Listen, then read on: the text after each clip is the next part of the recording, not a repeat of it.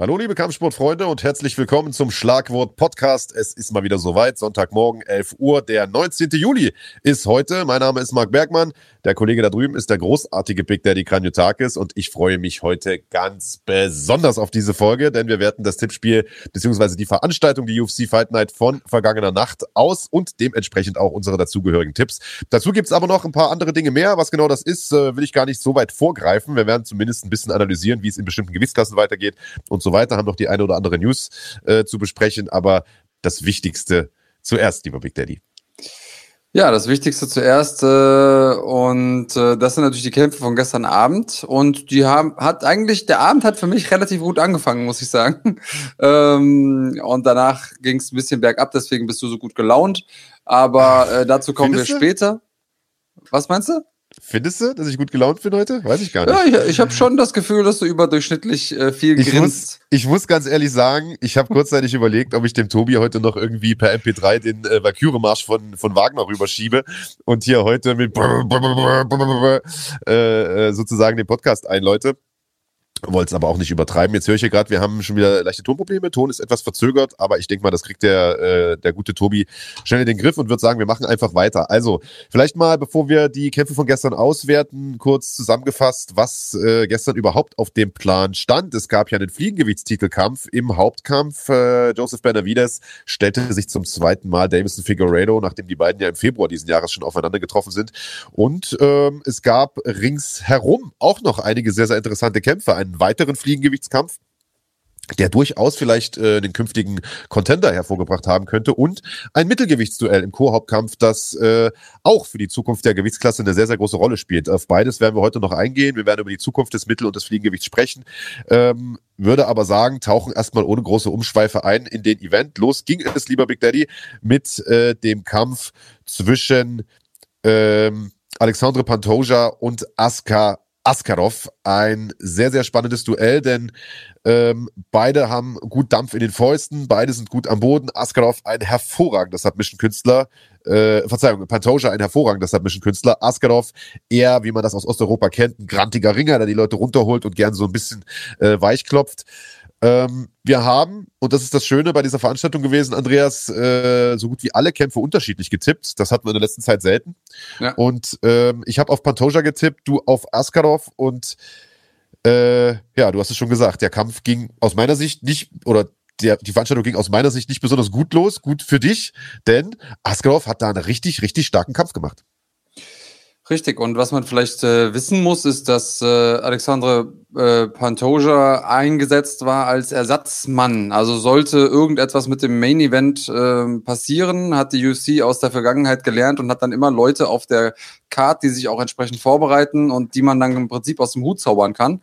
Hätte sich jetzt zum Beispiel Benavides verletzt oder ähm, wäre wär vielleicht positiv getestet worden auf Covid-19 oder äh, auf sonst irgendwelche anderen Dinge oder andersrum oder eben Figueroa, Figueredo, dann ähm, hätte man eben einen Ersatzmann gehabt. Und deswegen macht man das mittlerweile so, dass man immer noch äh, mindestens einen guten Contender mit auf die äh, Fightcard packt, der dann theoretisch kurzfristig einspringen könnte. Auch daraus entstehen ja eventuell mal ganz gute Stories.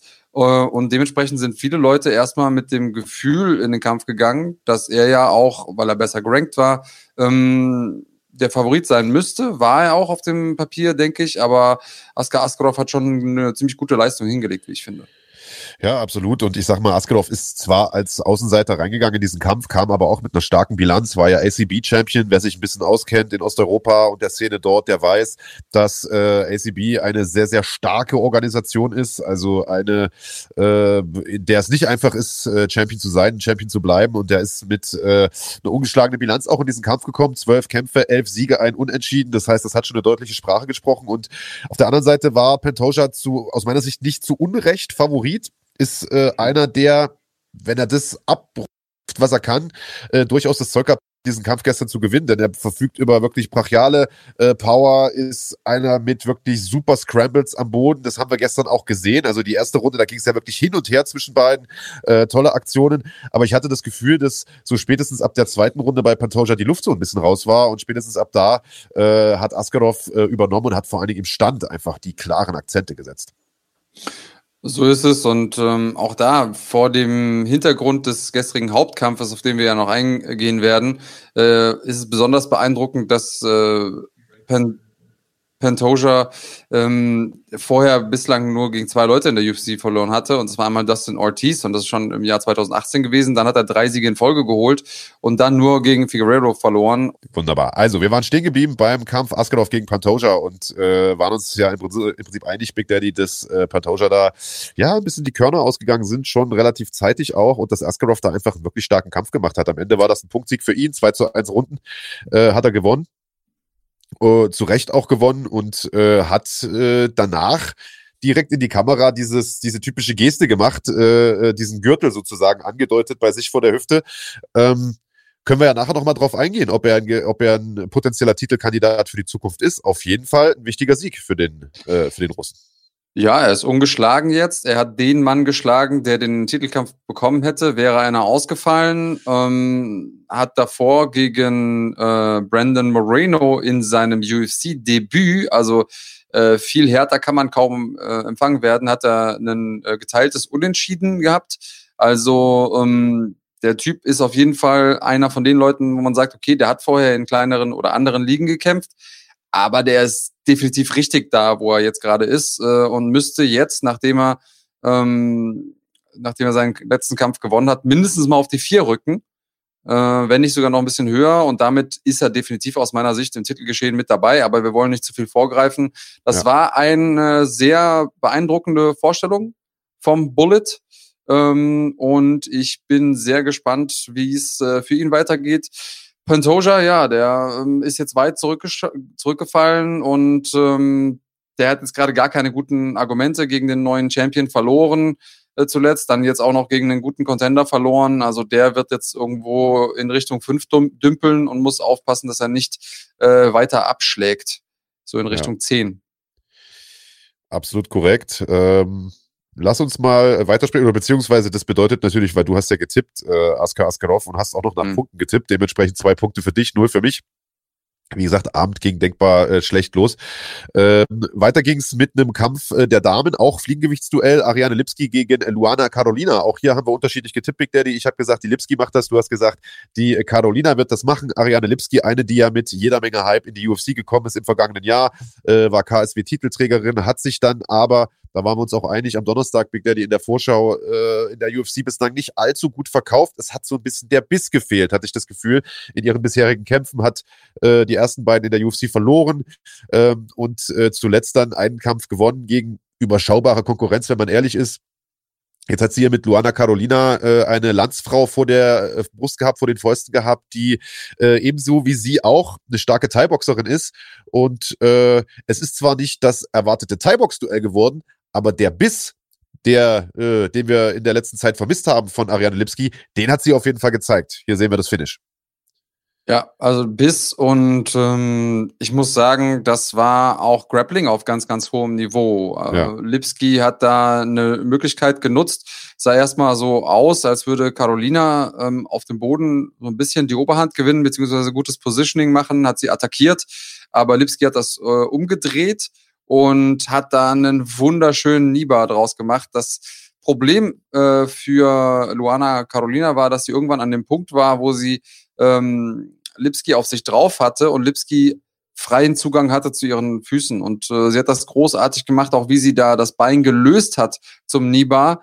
Ähm, schön erstmal zur Seite rausgegangen, das Ganze, ähm, das Ganze mit viel Schmackes gemacht. Also so ein klassischer Anfängerfehler oder auch wenn man vielleicht ein bisschen im Tunnel ist im Kampf, ist, dass man eben stetig zieht am, äh, am Fuß, am Bein, am Arm oder wo auch immer. Ähm, und sie hat das halt gut gemacht. Sie hat das ruckartig gemacht, so ein bisschen überraschender. Und äh, wir sehen es hier also die der Hyperextension, diese, dieses Überstrecken des Knies, das hat wehgetan und da ist wahrscheinlich auch irgendwas kaputt gegangen. Also ähm, würde mich wundern, wenn nicht. Und insofern Lipski mit einem brutalen Sieg äh, wahnsinnig gut gemacht. Schauen wir mal, ob es dann jetzt doch reicht, um weiter oben mitzuspielen, mit anzugreifen. Denn ähm, ich finde, sie ist eine super sympathische Kämpferin. Sie ist auch ein gutes Aushängeschild für den Sport. Deswegen hat ja KSW sie auch so gerne genutzt. Und ich gönne ihr den Sieg, anders als dir die Punkte, die du für den Sieg bekommen hast, natürlich. ähm, aber ich freue mich auf jeden Fall für sie, dass sie das jetzt äh, gemacht hat und dass sie hier ähm, in der UFC das erste Mal eine Serie jetzt hat. Eine Siegesserie. Ja, also man muss sagen, der UFC, die sieht das natürlich genauso äh, wie du wahrscheinlich. Äh, in Sachen Aushängeschild ist äh, Ariane Lipski natürlich ähm, die, die perfekte Frau, die man haben kann, sieht wunderbar aus, äh, kann einigermaßen gut Englisch und äh, hat eine beeindruckende Bilanz, hat K.O.-Power, was ja auch nicht selbstverständlich ist für diese Gewichtsklasse. Ähm, man hat sie wahrscheinlich am Anfang einfach ein bisschen zu sehr überschätzt, was ihre Leistungen angeht, hat eben äh, mit, mit Joanne Calderwood da die Nummer drei der Gewichtsklasse vorgesetzt. Das war, glaube ich, einfach noch eine Nummer zu groß äh, fürs UFC-Debüt. Danach hat man so stufenweise die Qualität der Gegnerin runtergeregelt. Danach gab's Molly McCann, da hat sie auch noch Punkten verloren und dann hat man ihr da äh, zuletzt die äh, Isabella de Padua gegeben, die ja, sagen wir mal, Einstiegslevel-Niveau äh, ist, sage ich jetzt mal, in der UFC. Die hat sie dann besiegt. Jetzt hat sie wieder einen Schritt nach oben gemacht, aus meiner Sicht, mit äh, Carolina äh, ähm, äh, Luana Carolina. Und äh, ich denke mal, jetzt wird man sich diese Leiter, die man sich erst runtergearbeitet hat, wieder hocharbeiten. Und ich bin mal sehr, sehr gespannt, wie man äh, Ariane Lipski als nächstes vorsetzt. Ich denke auch, dass sie, wenn sie ihre PS auf die Straße bringt und wenn sie das abruft, was sie kann, äh, durchaus umsetzen kann. Sie hat das im Postfight oder es durchaus auch weit bringen kann, wollte ich sagen. Ähm, sie hat im Postfight-Interview auch gesagt, sie bedankt sich bei ihrem Trainer, der äh, ihr das Selbstvertrauen oder der, den Glauben an sich selbst wieder eingeflößt hat, wieder geschenkt hat. Denn äh, man, man kann sich das sicherlich gut vorstellen. Ich meine, die war in Polen bei KSW äh, die absolute Königin, Queen of Violence. Den Spitznamen hat mir nicht umsonst äh, gegeben, hat eine Siegesserie hingelegt mit einigen brachialen K.O.s und dann kommt die auf einmal in die UFC und kriegt äh, zwei Klatschen nacheinander. Das ist äh, sicherlich auch mental nicht einfach zu verarbeiten. Das scheint sie jetzt aber geschafft zu haben. Das war ein toller Sieg und das war auch äh, wirklich ein eindrucksvoller Sieg mit einem Ausrufezeichen. Ähm, ja, hat sie sehr, sehr gut gemacht. Ich hoffe einfach, dass äh, bei äh, Luana Carolina da nichts kaputt gegangen ist. Du hast es gesagt, der Niba sah wirklich sehr, sehr grausig aus und die Mädels sind zwar immer ein bisschen flexibler äh, als die Herren, da wird auch mal der Arm ein bisschen weiter überstreckt und so, aber das ist schon eine sehr, sehr starke Überstreckung hier. Man muss sich das mal angucken. Also äh, so kriege ich mein Knie nicht in die andere Richtung gebeugt. Äh, wie, wie das hier mit dem Bein von, äh, von Carolina gemacht wird und sie lag da auch äh, hinterher mit schmerzverzerrtem Gesicht. Also wir äh, klopfen mal auf Holz, dass da äh, nichts kaputt gegangen ist. Oder nicht zu Beinhebel, viel, Oder nicht zu viel. Äh, Beinhebel und, und Fußhebel sind ja immer eine, eine sehr, sehr äh, ja, furchtbare Geschichte, wenn da ein bisschen zu spät abgeklopft wird. Also toller Sieg. Ähm, leider Gottes kein Punktsieg, denn darauf hatte ich getippt. So war es am Ende nur ein Punkt äh, für mich. Ich lag also, was äh, sozusagen die Tagesveranstaltung anging, noch einen Punkt zurück.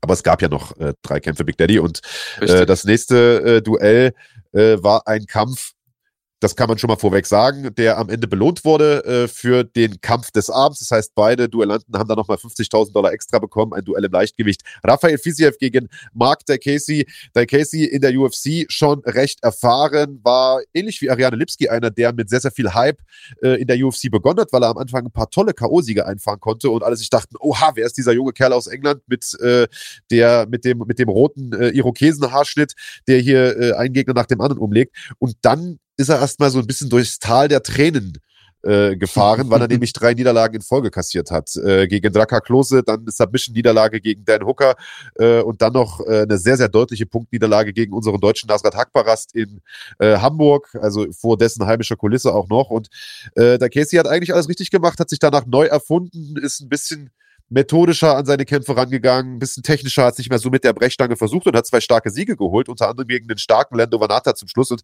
hat jetzt mit Rafael Fiziev einen vor der Brust gehabt, der vergleichsweise neu ist in der UFC, also nicht ganz so viel UFC-Erfahrung hat, der aber auch mit einer beeindruckenden Bilanz und vor allen Dingen mit einem sehr, sehr beeindruckenden Stil hier angekommen ist. Starker Ringer, kurzer, bulliger Typ, K.O.-Power in den Händen und äh, hat sich sehr, sehr schwer getan mit äh, Rafael Fiziev. Ja, schwer getan ist schon fast untertrieben. Also die ja. beiden haben sich gut gegeben, um es mal so umgangssprachlich äh, zu beschreiben.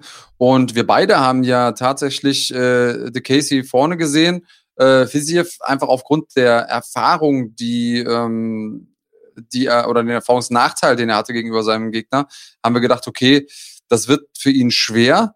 Das war auf keinen Fall so, dass er jetzt um Welten besser war, aber er war so eindrucksvoll in der Art und Weise, wie er sich da präsentiert hat. Also wir haben eben auch noch mal kurz drüber gesprochen, wie er da so Matrix-mäßig dem Highkick ausgewichen ist. Ähm, das hat einfach gezeigt, der, der Junge ist ein einen Kämpfer durch und durch. Und das kann man natürlich am besten dann zeigen, wenn man gegen einen brandgefährlichen Gegner antritt. Hier sehen wir diese, diese Matrix-mäßige Ausweichgeschichte. Also das mache ich einmal und dann brauche, muss ich zum Chiropraktiker.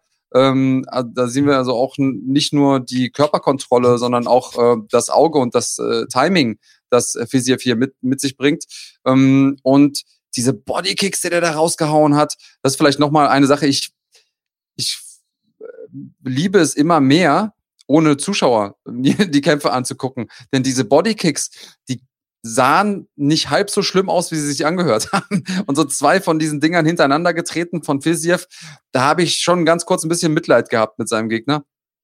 Ja. Und ähm, ich muss sagen, er hat nicht nur mich beeindruckt und dich wahrscheinlich auch, sondern auch den Rest der MMA-Community. Also Twitter ist komplett amok gelaufen, ähm, hat jetzt hier in seinem, was war es, der dritte UFC-Kampf, hat er hier jetzt äh, komplett aufgetrumpft, nachdem er den ersten äh, verloren hat. Aber mh, hm, ich glaube, spätestens jetzt haben ihn die Leute auf der Rechnung im Leichtgewicht. Und wenn der noch so ein bisschen äh, feilt links und rechts, da hat er auf jeden Fall äh, das Zeug dazu, ein ganz großer zu werden. Ja. Also ich sag mal, diese Kicks hätte man wahrscheinlich auch gehört, wenn Publikum in der Halle gewesen wäre. Also das klang wie, äh, als ob eine Atombombe einschlägt. Ich fand, die sahen auch grausig aus. Also selbst ohne, ich weiß, dass äh, man hat die in Replay danach nochmal gezeigt, ohne Ton. Und selbst, also das sah schon wirklich furch furchtbar aus. Und ich glaube, dass diese Kicks und diese, ja, diese, die ganze Körpersprache auch von Fiziev, also so wie der reingegangen ist, wie der seine Schläge gelandet hat, bam, bam, bam. Ich glaube, dass das äh, den Daikesi so ein bisschen überrumpelt hat und ein bisschen ich will nicht sagen eingeschüchtert hat, das ist das falsche Wort, glaube ich, für einen, für einen Profikämpfer, aber äh, dass ihn das ein bisschen in die Defensive gedrängt hat. Denn der ist nicht so richtig aus sich rausgekommen. Seine Ecke hat auch immer wieder gesagt, du musst mehr machen, Schlagkombinationen. Wenn er das mal gemacht hat, hat das ja auch gut für ihn funktioniert, aber er war da einfach zu zurückhaltend.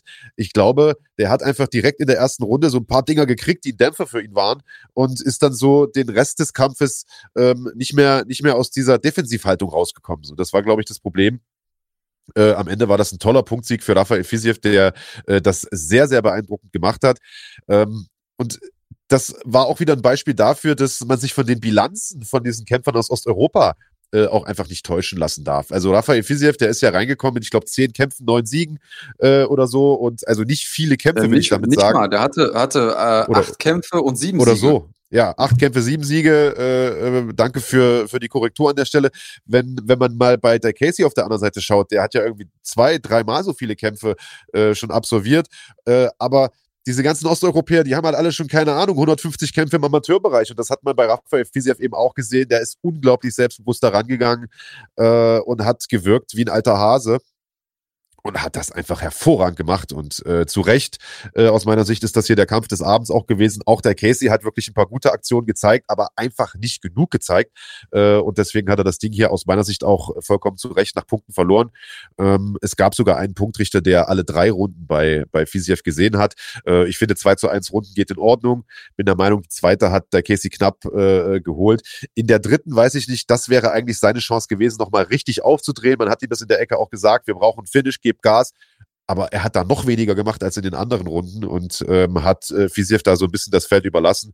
Toller Sieg äh, und einer, auf den wir definitiv mal in Zukunft noch achten müssen. Das Leichtgewicht, das ist so ein bisschen das Pech für Fisiev vielleicht auch, ist natürlich eine der am stärksten besetzten Gewichtsklassen in der UFC. Das heißt, der Weg an die Spitze ist entsprechend lang, aber äh, mit solchen Vorstellungen und du hast es gesagt, hat sein, äh, hat äh, gegen, gegen Brandon Moreno äh, schon gekämpft, hat äh, sein Debüt äh, nee, Verzeihung, äh, Verzeihung, sein Debüt gegen Margaret Mustafaev gegeben, so rum, äh, ist da K.O. gegangen durch so einen Spinning Backkick, hat danach jetzt gegen Alex White einen Sieg geholt, jetzt gegen Dai Casey einen Sieg geholt und ist da auf einem echt guten Laufmann und äh, bin mhm. ich mal sehr, sehr gespannt, was wir von dem in Zukunft noch sehen werden. Was würdest du gerne, äh, wo würdest du ihn gerne sehen? Oder gegen wen als nächstes? Hast du schon irgendjemanden im Auge? Ah, naja, das ist halt immer schwierig im Leichtgewicht, weil diese Gewichtsklasse, wie gesagt, wahnsinnig gut besetzt ist. Aber äh, ich sag mal, da gibt es einige Leute, wie äh, eine Gregor Gillespie zum Beispiel, äh, den ich mir da sehr, sehr gut vorstellen könnte oder so. Ähm, ja, bin ich, bin ich mal gespannt, was die Matchmaker da mit ihm vorhaben. Also wäre, äh, denke ich, ein, ein, interessantes Duell. Ähm, ja, und ich glaube, wir werden, das haben wir jetzt im Vorgespräch schon gesagt, bevor wir live gegangen sind, Big Daddy, ich glaube, wir werden die Situation haben, dass wir in zwei, drei Jahren von, ich weiß gar nicht, wie viele Gewichtsklassen gibt es jetzt bei den Herren acht oder so, von diesen acht Champions werden wahrscheinlich fünf äh, aus dem osteuropäischen Raum kommen, aus, aus Staaten der ehemaligen Sowjetunion, weil da wirklich äh, Kämpfer herkommen, die äh, erstens eine gigantische Amateurerfahrung haben, das haben wir gerade gesagt, die aber auch, ich sag mal, diesen angeborenen Killerinstinkt haben, einfach weil sie aus ganz anderen Verhältnissen kommen, als wir hier vielleicht in, in der westlichen äh, Hemisphäre der Welt.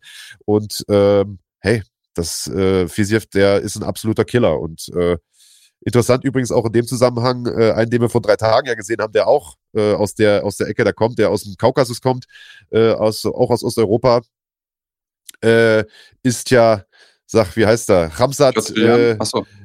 Achso, ja, der natürlich auch. Äh, aber wenn ich jetzt meinte, das ist der Ramsat. Äh, Alter, bin ich äh, bescheuert, wie heißt er denn jetzt? Ramsat Shimaev, genau, der ja äh, John Phillips jetzt in der Nacht auf Donnerstag äh, umgelegt hat und gesagt hat, hey, ich habe äh, keinen einzigen Kratzer, ich würde gerne so schnell wie möglich noch einen Kampf haben. Dem hat man jetzt tatsächlich noch einen Kampf besorgt. Der wird nämlich nächstes Wochenende schon wieder kämpfen. Also innerhalb von eineinhalb Wochen Geil. zwei Kämpfe. Kann einfach äh, dranbleiben, äh, kann, kann einfach da bleiben. Getestet ist er ja.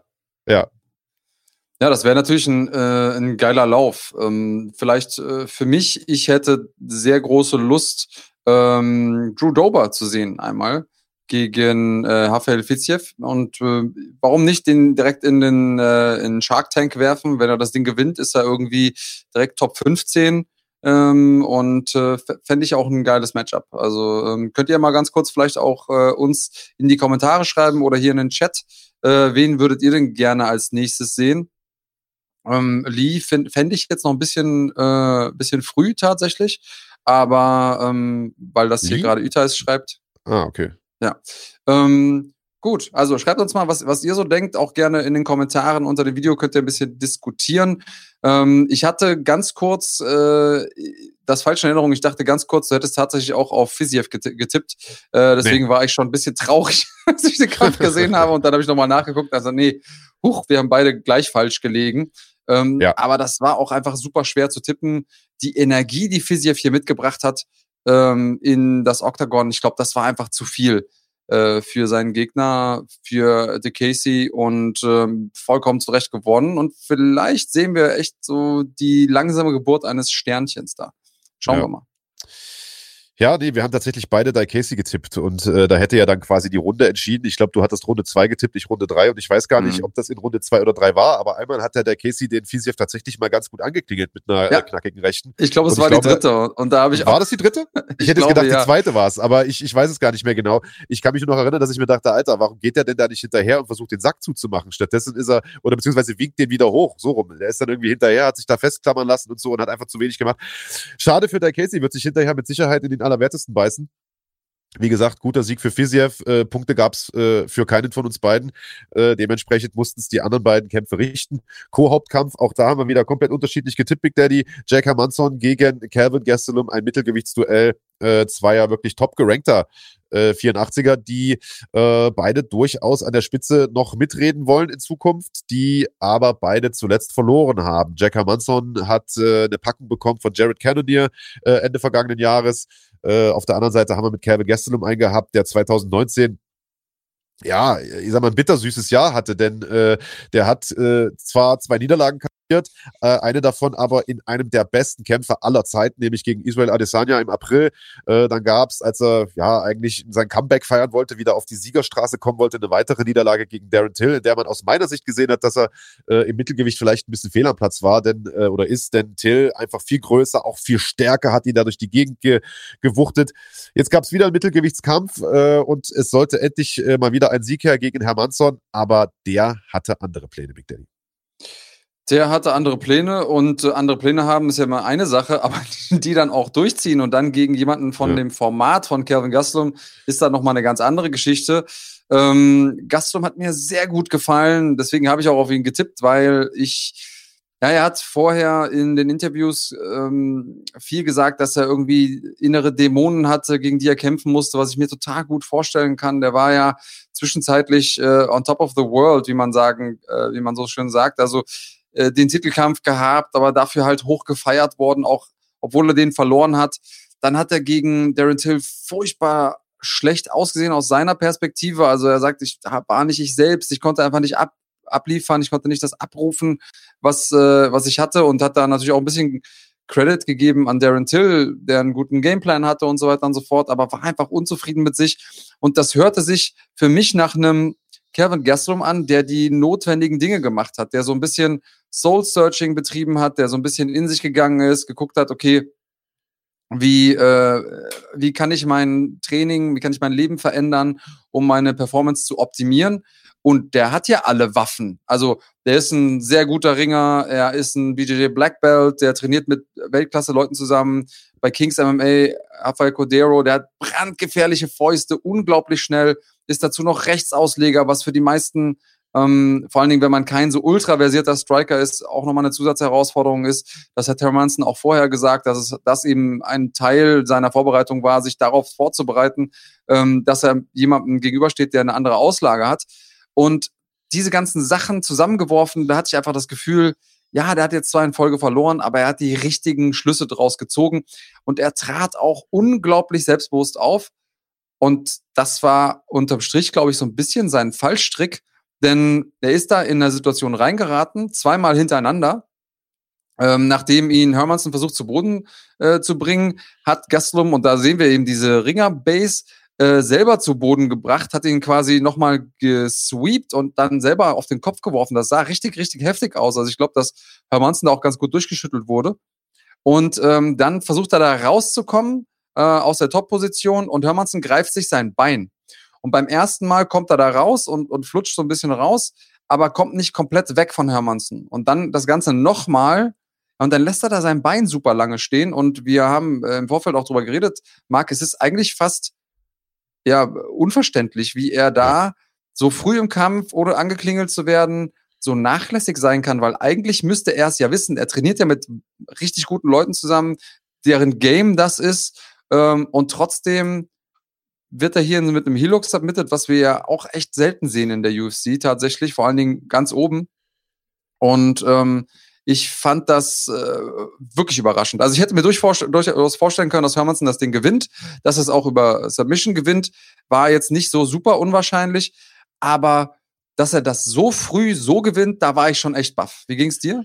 Äh, bin ich vollkommen bei dir und ähm, du hast es vollkommen richtig gesagt. Dieser Heelhook war ja nun auch irgendwie nicht äh, äh, blitzschnell angelegt und dann kam man da nicht mehr raus, sondern das Ding also da musste Hermannsson auch nochmal nachfassen und so weiter. Also da wäre mehr als genug Zeit gewesen, äh, das Ding noch zu verteidigen. Und ähm, es hat im, äh, während der Live-Übertragung einer auch auf Twitter gefragt, kann man denn einen Nibar oder einen Fußhebel, äh, weil wir hatten ja gerade auch noch den Nibar von, von Ariane Lipski kurz vorher gehabt, kann man das denn überhaupt noch verteidigen? Also es gibt natürlich einen gewissen Punkt, ab dem du das dann einfach nicht mehr verteidigen kannst. Wenn das Bein komplett isoliert ist, das Knie schon gestreckt ist beim Nibar oder der Heelhook halt einfach wirklich fest sitzt, das Knie, du kommst nicht mehr raus, dann kannst du nicht mehr viel machen. Du musst das natürlich schon im Ansatz verteidigen. Und genau das hat äh, Kevin Gastelum einfach ein Stück weit, oder was heißt ein Stück weit, das hat der vollkommen verpennt. Äh, denn der hätte Minimum zwei, drei Sekunden, ich habe mir das im Replay nochmal angeschaut, äh, Zeit gehabt, äh, sich daraus zu befreien. Und zwei, drei Sekunden, das sind ja Welten also äh, auf dem Niveau.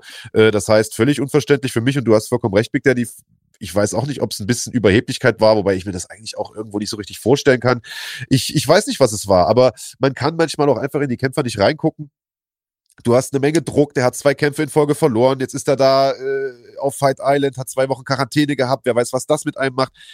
Äh, vielleicht hast du deinen Fokus einfach nicht so, wie du ihn haben solltest und äh, keine Ahnung, was er vorhatte. Und du hast es gesagt, also der Kampf lief ja eigentlich gut für ihn. Also äh, ich sag mal, Gesslum versucht einen linken Schwinger zu machen, Hermannsson taucht drunter durch, versucht es mit einem Outside-Trip und wird dabei gekontert und fliegt im hohen Bogen durch die Luft und äh, hat Gesslum auf einmal auf sich in Top-Control. Und ich sag mal, da dachte ich mir schon, fuck, das war's für meinen Tipp so, weil Gesslum obendrauf ist eigentlich ein Elfmeter ohne Torwart, sag ich jetzt mal. Aber mhm. äh, dass er sich in das Ding da reinzwingen lässt, ich glaube, da war er selbst überrascht äh, und war entsprechend auch enttäuscht hinterher. Äh, hat gesagt, ich äh, schäme mich, glaube ich, oder, oder so in der Art hat er sich ausgedrückt mhm. auf Twitter und ähm, ja, muss ich jetzt ja. echt nochmal ganz weit hinten anstellen, ehrlicherweise. Also, Kampfgeist MMA, lieber Carsten, ist auch hier mit im Chat. Äh, danke, dass du uns hier den, äh, die Treue hältst. Hat, hast, hat eben auch gesagt, das ist einer seiner Lieblingspodcasts. Vielen Dank. Ähm, und er sagt hier, Gastelum seit dem Adesanya-Fight einfach enttäuschend. Und ich glaube, das kann man so unterschreiben. Und ich glaube, wer am meisten enttäuscht ist von Gastelum, ist Gastelum selbst. Ja. Denn der ist da gestern reingegangen und also ich weiß, wie es ist, wenn du im Oktagon stehst und es kommt dann der Moment, wo du kämpfen musst und du denkst dir, ach, ich habe jetzt zweimal in Folge verloren, ich darf nicht wieder verlieren, Mensch, äh, das darf hier nicht schief gehen, dann wird das schief gehen. Wenn du aber reingehst mit dem ähm, Gefühl, hey, mir kann hier nichts gefährlich werden, dann ist das äh, vor allen Dingen, wenn du äh, ein Striker bist, was ja, also Gastelum ist sehr komplett, das haben wir gesehen oder haben wir schon drüber gesprochen.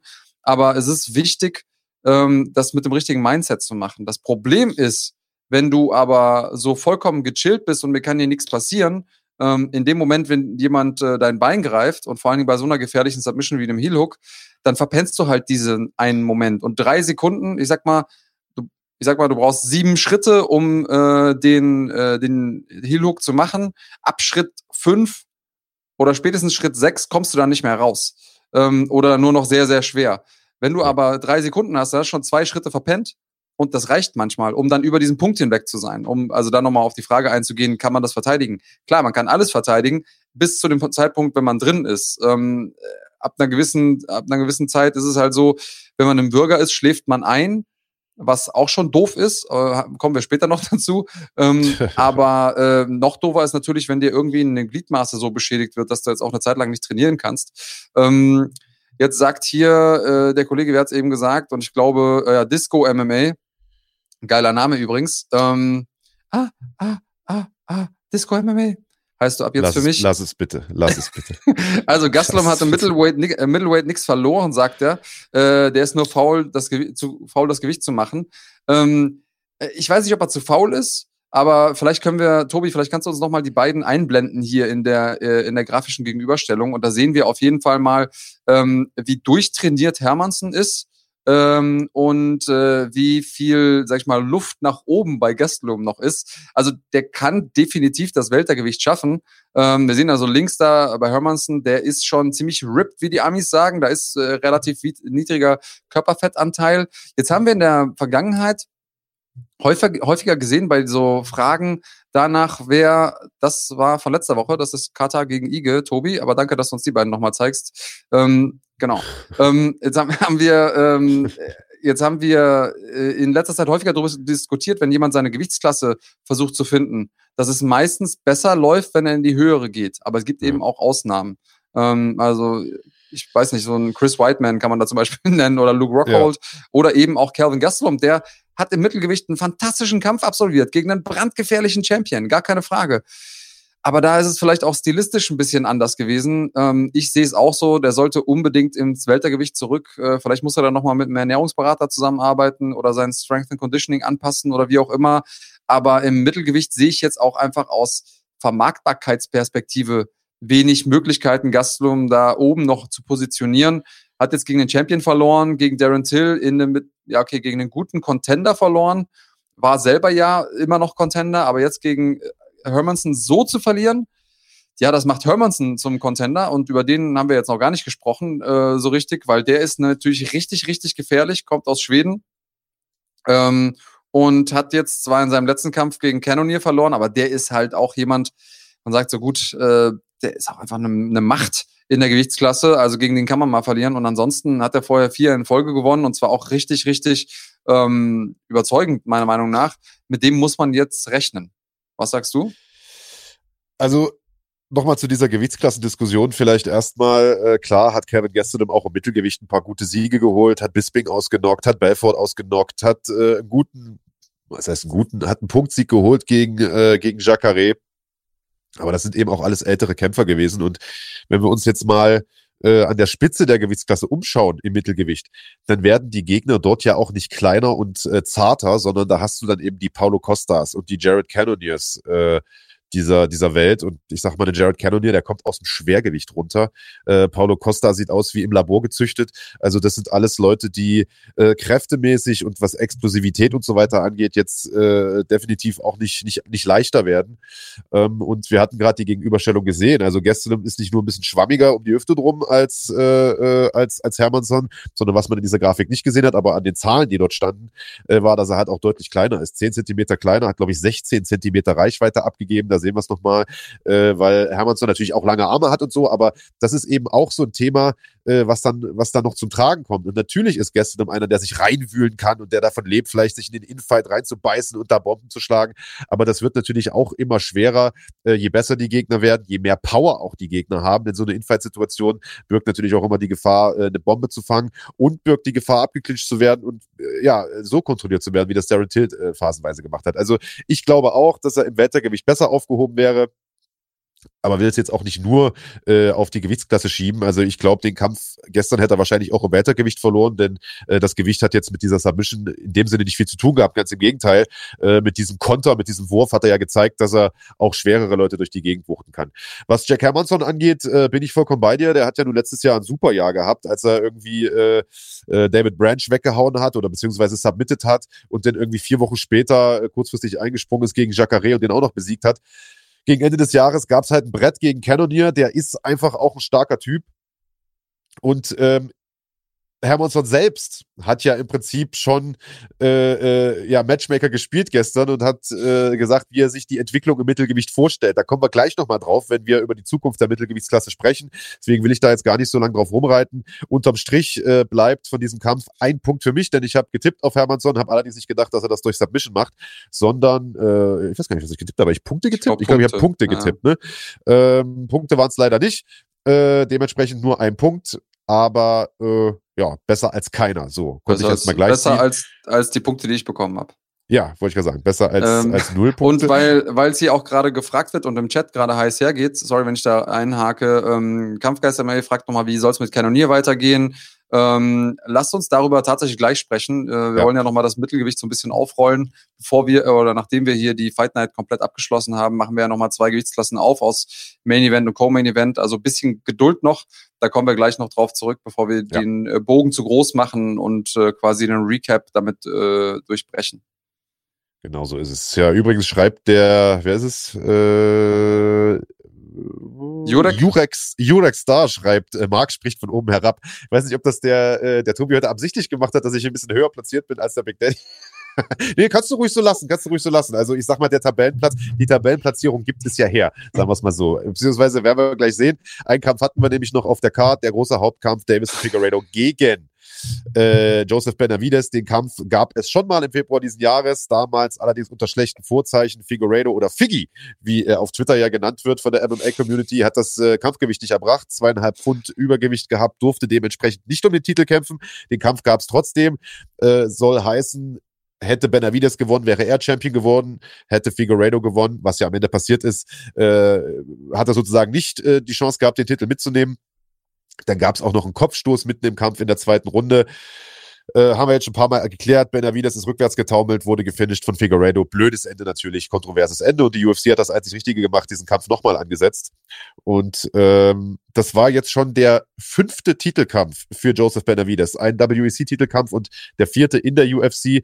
Ein paar Mal ist er sehr, sehr knapp gescheitert in der Vergangenheit. Einmal ist er auch schon K.O. gegangen gegen Demetrius Johnson. Und ich muss sagen, das hier gestern, lieber Andreas, das war doch auch eine sehr, sehr eindeutige Niederlage.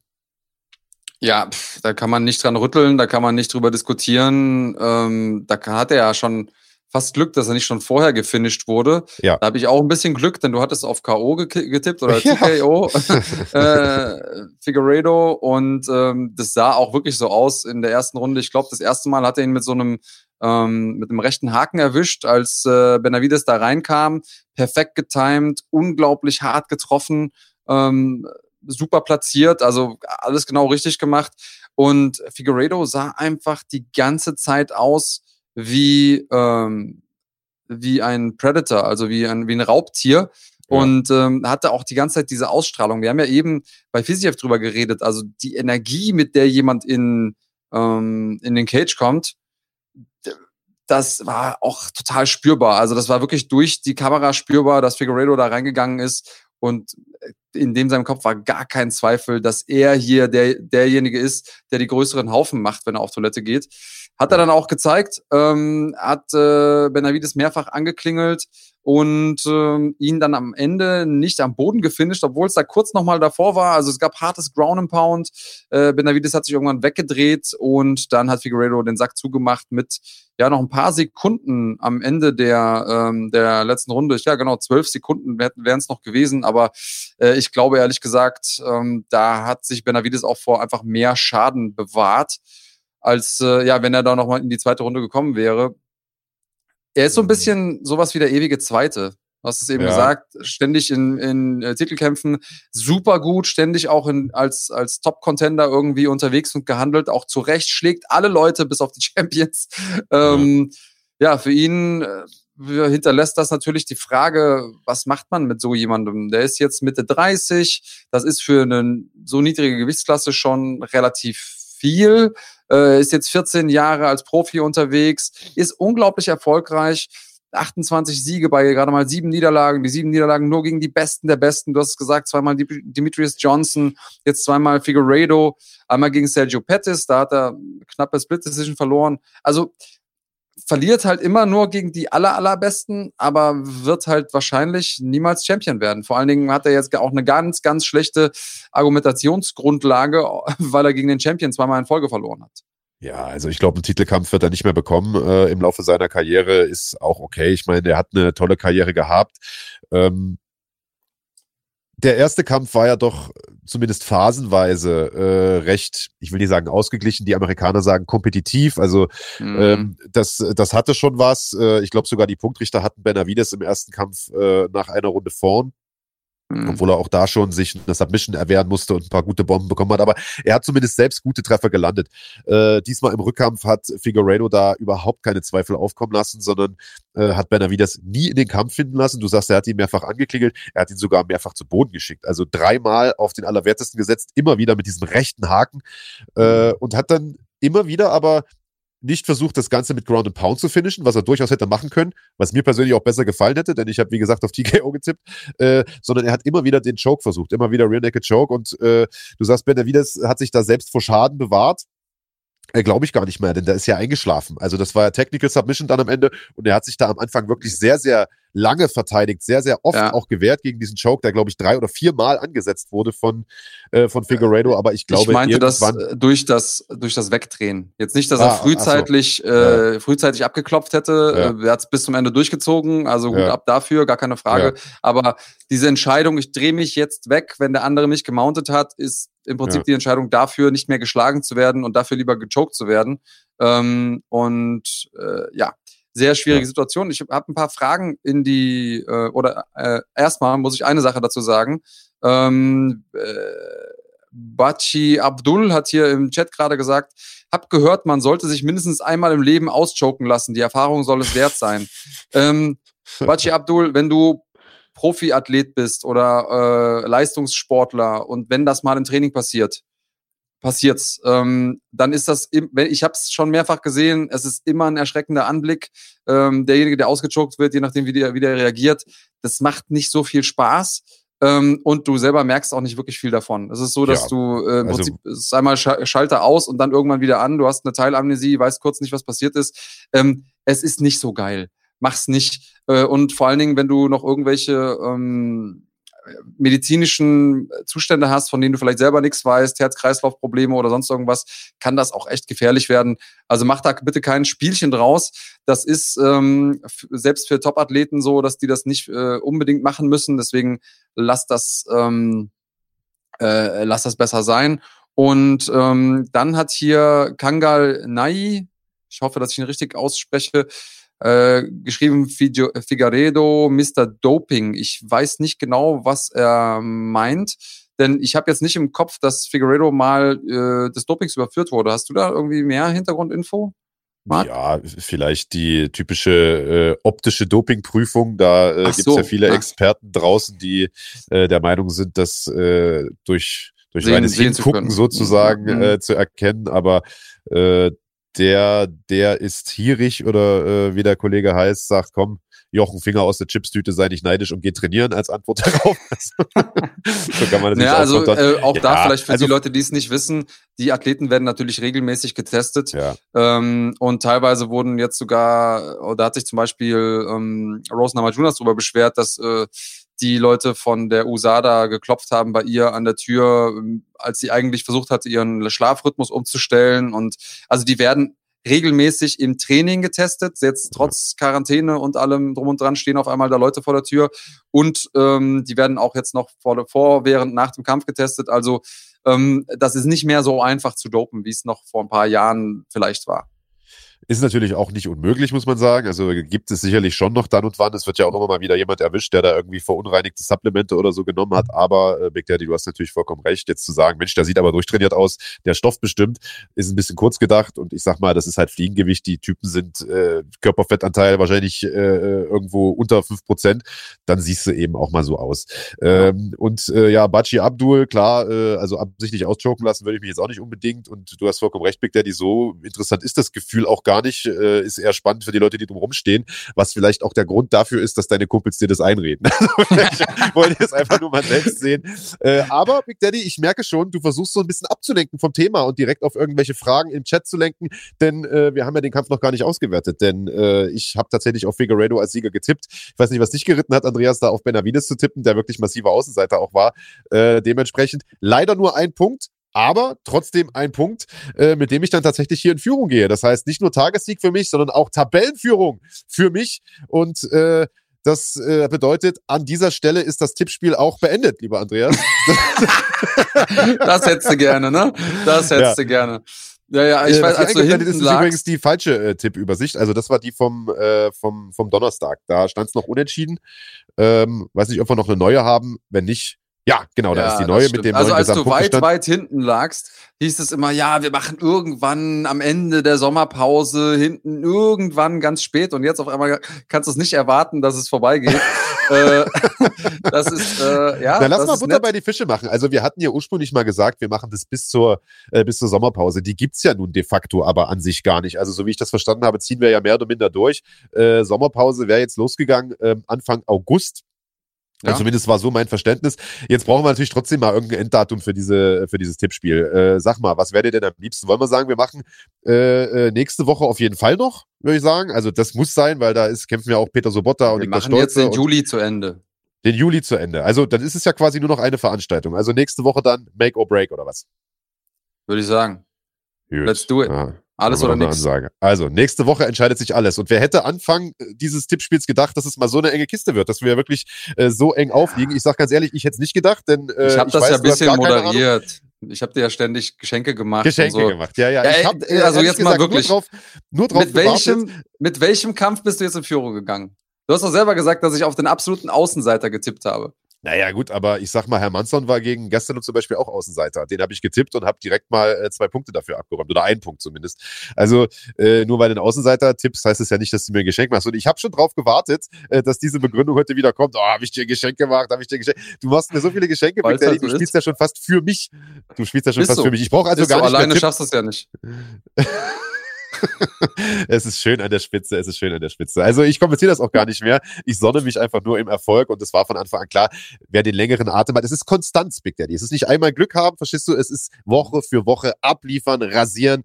Äh, so gewinnt man solche Tippspiele. Und ähm, ja, kannst du dir, kannst du dir nochmal eine Scheibe beim, beim Champ hier abschneiden. Ähm, war eine tolle Veranstaltung. Nächste Woche geht's weiter. Robert Whittaker gegen Darren Till, auch ein Kracher im Mittelgewicht. Und da sind wir auch gleich äh, beim nächsten Thema, denn ähm, wir haben es ja gesagt, wir wollen äh, über die Zukunft zweier Gewichtsklassen sprechen, nämlich die des Mittelgewichts und die des Fliegengewichts, weil das gerade jetzt äh, natürlich aktuell sich anbietet nach der Fight Night letzte äh, Nacht und äh, der Fight Night nächste Woche. Bevor wir darüber sprechen, machen wir aber noch eine ganz kurze Unterbrechung. Da gibt's nämlich das hier zu sehen.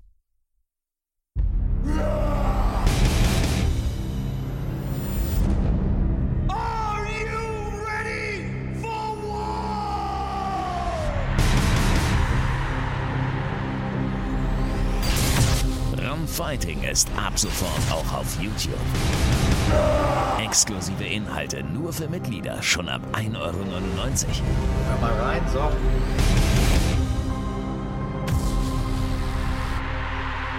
Erlebe Deutschlands größtes Kampfsportarchiv mit mehr als 100 Live- und Pay-per-View-Events pro Jahr. Einem 24-7-Channel, einzigartige Dokus und vieles mehr. Werde jetzt YouTube-Kanalmitglied und genieße mit Run Fighting die ganze Welt des Kampfsports. Die großartige YouTube-Kanalmitgliedschaft auf dem Kanal von Run Fighting. Wir werden nicht müde, es zu betonen, lieber Big Daddy, die lohnt sich für alle Kampfsportfans. Gibt es ab 1,99 Euro im Monat. Am lohnenswertesten aus meiner Sicht äh, wäre allerdings die Silbermitgliedschaft, die kostet 4,99. Da gibt's nämlich jede Menge tolle Events.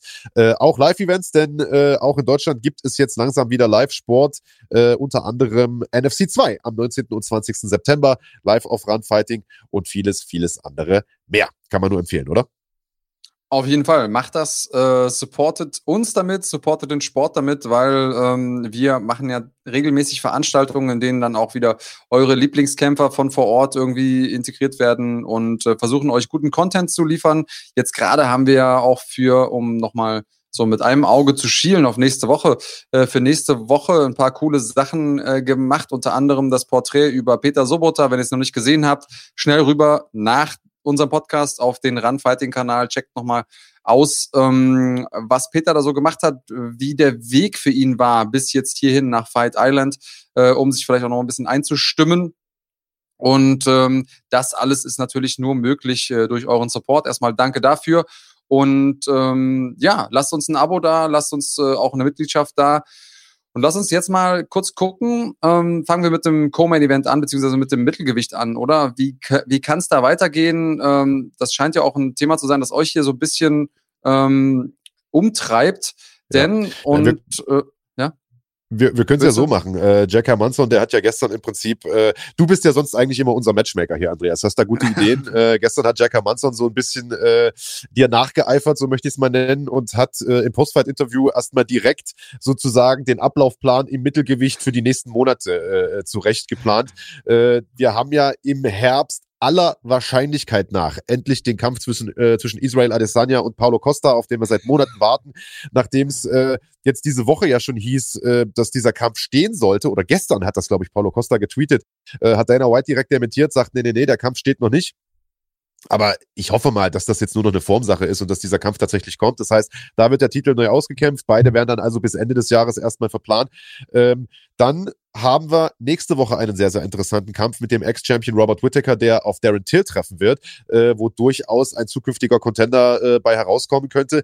Dann gibt's da ja noch Jared Cannonier irgendwo, der sich, glaube ich, von einer Verletzung oder so erholt, zuletzt Jack Hermanson umgelegt hat. Und wir haben Jack Hermanson, der gestern gewonnen hat. Und äh, Hermanson sagt, sein Idealvorstellung wäre, dass Jared Cannonier den nächsten Titelkampf bekommt und Herr Manson gegen den Sieger von nächster Woche antritt. Also den Sieger zwischen Robert Whittaker und Darren Till und die Sieger dieser Kämpfe dann wiederum aufeinandertreffen um den Titel. Wäre das so eine Idealvorstellung auch für dich, Big Daddy? Hätte ich als äh, äh, möchte gern Matchmaker nicht besser machen können, weil es ist tatsächlich so, äh, Jared Cannonier ist ja so ein bisschen äh, gerade äh, verloren. Er sitzt da auf der Platz drei die Platz zwei ist äh, Paulo Costa, der bekommt jetzt gerade seinen Titelkampf, weil die, weil Nummer eins ähm, im Mittelgewicht ja schon Champion war und zweimal jetzt gegen äh, oder ge gerade gegen Adesanya verloren hat, so. Ähm, und insofern ist er für mich auch der nächste in der Reihe es kommt immer ein bisschen natürlich darauf an, wie der Kampf läuft. Wenn es jetzt ja. äh, super spektakulär ist, extrem, vielleicht gibt es ja auch noch irgendwie einen, einen Abbruch, der für den einen oder anderen ungerechtfertigt ist oder so, ähm, dann muss man natürlich immer drüber nachdenken, mh, hm, äh, muss man da nicht vielleicht ein Rematch machen? Und deswegen lässt sich das die UFC auch meistens offen. Ähm, Cannonier hat meiner Meinung nach durch die ähm, Leistung, die er gezeigt hat, vor allen Dingen in den letzten Kämpfen, gezeigt, dass er da oben mit hingehört. Und weil wir da eben auch schon kurz darüber gesprochen haben, Marc, ähm, richtige Gewichtsklasse. Cannonier hat ja im Light Heavyweight im Prinzip angefangen in der UFC. Im Schwergewicht sogar. Also ja, im Schwergewicht in der UFC ja. angefangen, hat dann aber auch äh, sich quasi runtergearbeitet ins, äh, ins Light Heavyweight und jetzt ist er hier im Mittelgewicht angekommen und da sieht er einfach unglaublich gut aus. Ähm, nicht zuletzt, weil er eben einen brandgefährlichen Jack Hermanson ja, weggehauen hat, muss man schon sagen. Ja. Ähm, davor gegen Anderson Silver gekämpft hat. Gut, jetzt kann man immer sagen, Anderson Silva ne, ist nicht mehr der Anderson Silva von vor äh, fünf bis zehn Jahren. Aber auch gegen David Branch sah super stark aus. Steht da auf jeden Fall zurecht auf der drei und ja. äh, bringt zumindest mal physisch auch äh, was mit in die Waagschale, was viele andere Leute eben nicht haben. Und äh, deswegen fände ich das super spannend. Könnte ich mir so vorstellen. Ähm, siehst du irgendwas anders? Nee, ich sehe das genauso. Das Tolle, das Tolle bei äh, Jared Cannonier ist ja, dass der A seine richtige Gewichtsklasse gefunden hat. Also im Schwergewicht war er einfach so ein typisches dickes Schwergewicht, hat dann äh, mhm. den Sprung runtergemacht ins Halbschwer, hat glaube ich nur einen Kampf oder so dort gemacht oder zwei und ist dann weiter runter, hat aber und das finde ich äh, das finde ich besonders, hat sich diese Power aus dem Schwergewicht mitgenommen und hat parallel dazu auch an seinen Skills noch gefeiert. Das heißt, der ist äh, mhm. gefeiert. Der ist also nicht nur leichter geworden, sondern auch besser geworden. Und äh, du sagst es vollkommen richtig, Andreas, der ist jetzt auf Platz drei der Rangliste und das vollkommen zu Recht. Äh, aus meiner Sicht definitiv würdiger Titelherausforderer. Hatte eine Chance gegen Adesanya und oder Paulo Costa. Ich weiß es nicht, äh, denn Adesanya ist schon noch mal eine andere Hausnummer. Aber hey, dieser Jared Cannonier, ich finde, jedes Mal, wenn wir den gesehen haben, hat er einen massiven Sprung nach vorn gemacht. Das heißt, wir wissen nicht, was hat er jetzt die letzten Monate getrieben, wie tritt er jetzt auf, wenn es denn irgendwann mal zum Titelkampf kommt. Ähm, ich finde die Timeline, die Herr Manson da äh, ja sich ausgedacht hat, gut.